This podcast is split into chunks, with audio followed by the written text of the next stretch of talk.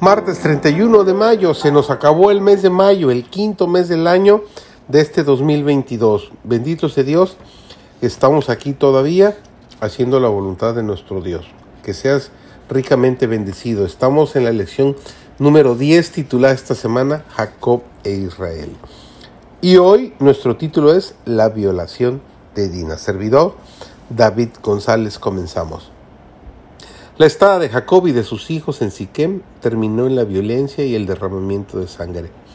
La única hija de la familia fue deshonrada y afligida. Dos hermanos de estas hicieron reos de asesinato. Una ciudad entera fue víctima de la matanza y la ruina, en represalia de lo que al margen de la ley hiciera un joven arrebatado. La traidora crueldad de Simeón y de Leví no fue injustificada pero su proceder hacia los siquemitas había sido un grave pecado. Habían ocultado cuidadosamente sus intenciones a Jacob, y la noticia de su venganza lo llenó de horror. Herido en lo más profundo de su corazón por el embuste y la violencia de sus hijos, se limitó a decir, me habéis puesto en un grave aprieto al hacerme odioso a los habitantes de esta tierra. Como tengo pocos hombres, se juntarán contra mí me atacarán y me destruirán a mí y a mi casa. El dolor y la aversión con que miraba el hecho sangriento cometido por sus hijos se manifiesta en las palabras con las cuales recordó este acto. Casi 50 años más tarde, cuando yacía en su lecho de muerte en Egipto, Simeón y Leví, hermanos, armas de iniquidad, sus armas. En su secreto no entre mi alma, ni mi honra se junte en su compañía. Maldito su furor, que fue fiero, y su ira, que fue dura. Registrado en el libro de Génesis, el capítulo 49, los versículos 5 al 7.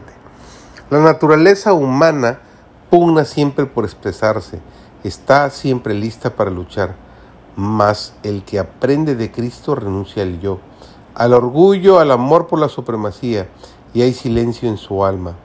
El yo se somete a la voluntad del Espíritu Santo. No ansiaremos entonces ocupar el lugar más elevado.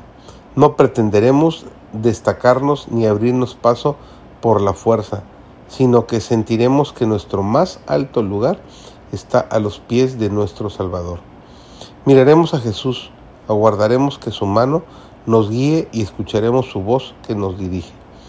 Cuando recibimos a Cristo como huésped permanente en el alma, la paz de Dios que sobrepuja a todo entendimiento guardará nuestro espíritu y nuestro corazón por medio de Cristo Jesús.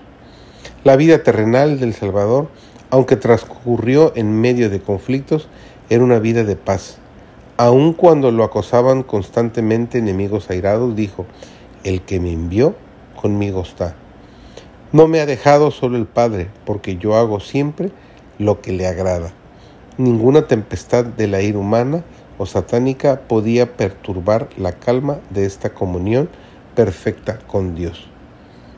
El Hijo de Dios fue designado para venir a esta tierra a revertirse de la humanidad y para ser por su propio ejemplo un gran poder educador entre los hombres.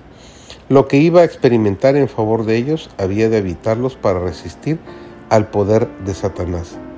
Los hijos de los hombres habían tenido un conocimiento práctico del mal.